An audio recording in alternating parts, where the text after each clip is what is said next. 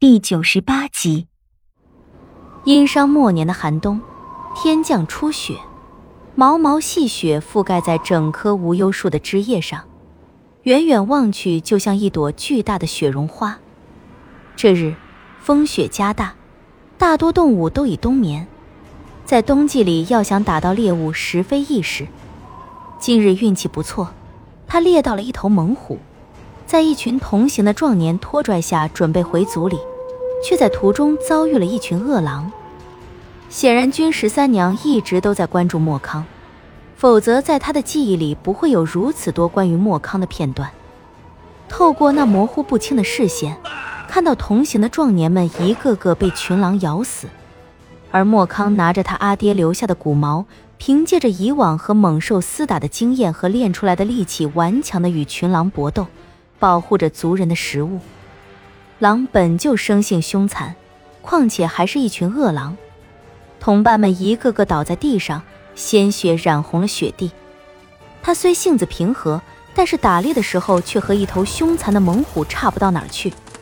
手中的骨矛将一头头恶狼的喉咙刺穿、挑飞，然后迅速的又朝另一头恶狼刺去，动作干净利落，没有丝毫迟疑和拖泥带水。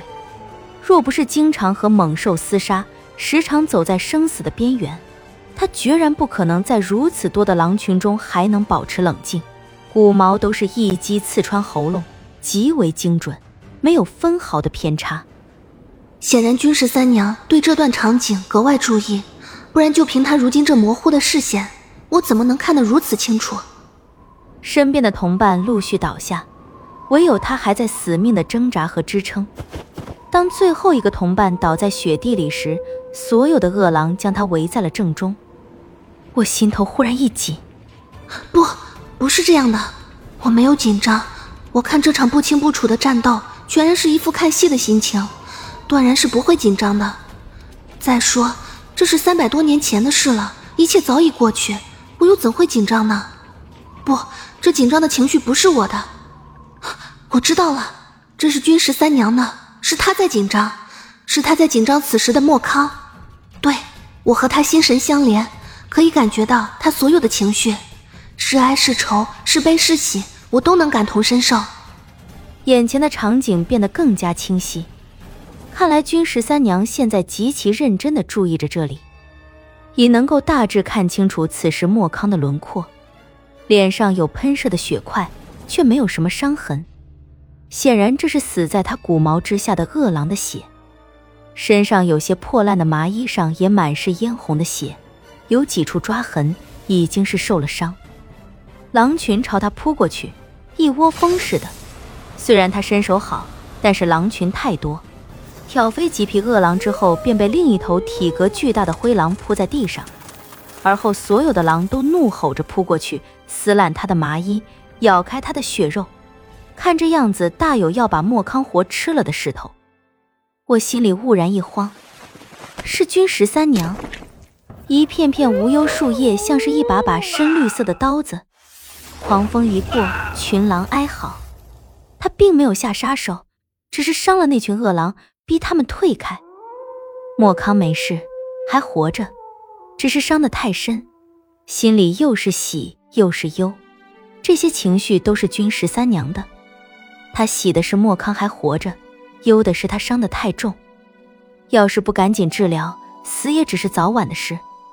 而且，这遍野的血腥味极有可能引来别的什么凶猛的野兽。他虽然是有意识了，但是依然还只是一棵树。他没有能力救莫康，哪怕只是帮他挪一挪身子。暮色渐浓，风雪依旧。倒在雪地里的莫康被纷飞的雪花覆盖。成了雪人，纯白的雪人身上却是有几处血红，那是被他伤口流出的血染红的。身边是他同伴的尸体，一群死去的恶狼和一头他猎到的猛虎，唯独只有他这一个活物。须弥山下夜里出奇的宁静，遥远处的军族部落燃着火堆，是这片世外之地唯一的光亮。火光摇曳。似在为迷失于茫茫飞雪中的路人照明归路。君十三娘一直都在注意这两个地方，一个是军族部落，他希望军族人会有人发现莫康还未回去，一边注意着莫康，注意他还有没有呼吸。午夜，风雪更大，已经是将军族部落进往须弥山的唯一通道封了起来。此时的君十三娘已经能够做出极为简单的思考，以眼下的情况，即便是军族的人会来找莫康，那也进不来须弥山了。他不再将注意力放在军族部落，全权落在了莫康的身上。我所能看到的，只有那纷纷白雪下突出的有着几处血红的雪人。天大地大，而君十三娘只看到了这些，或者说，她只在意这些。安静的雪夜，茫茫飞雪，天地飒然，隐约听到声嘶力竭的呐喊声，注意力一瞬间又被移开。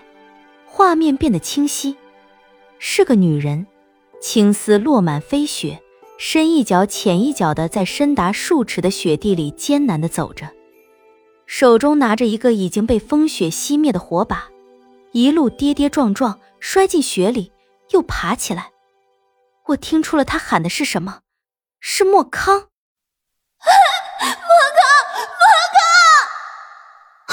是十三娘。他在厚厚的积雪里刨着，在茫茫飞雪中竭力的嘶喊。还只是一棵树的君十三娘没有能力带他找到被埋在雪地里的莫康，一切都只能靠他自己。他在满山的积雪里找，漫无目的的找，没有放弃任何一个角落。他知道，这里是莫康常来打猎的地方。当他满是血污的双手将莫康从雪地里刨出来的时候。我能感觉到君十三娘深深的松了口气，尽管她现在还不能做到像人一样的去呼吸，但是她真真是放松了下来。十三娘把莫康抱在怀里，一遍一遍的用满是鲜血的手抚摸着他冰冷的身体。他们不让我来找你，你想来天不黑就会回来，我就知道你出事了。我就知道，漆黑的飞雪夜极其寒冷，莫康伤口流出的血水被冻成了一片片的血冰，伤口要是再不赶紧处理，绝对会冻烂。在无尽的飞雪与黑暗中，他将莫康紧紧地抱在怀里，用自己的体温温暖着他，能听到十三娘牙齿打颤的咯咯声，也能听到莫康越来越虚弱的呼吸声。十三娘因一直都没有得到莫康的回应而变得越来越慌乱，她目光带着苛求的希望，渴望得到上天的怜悯。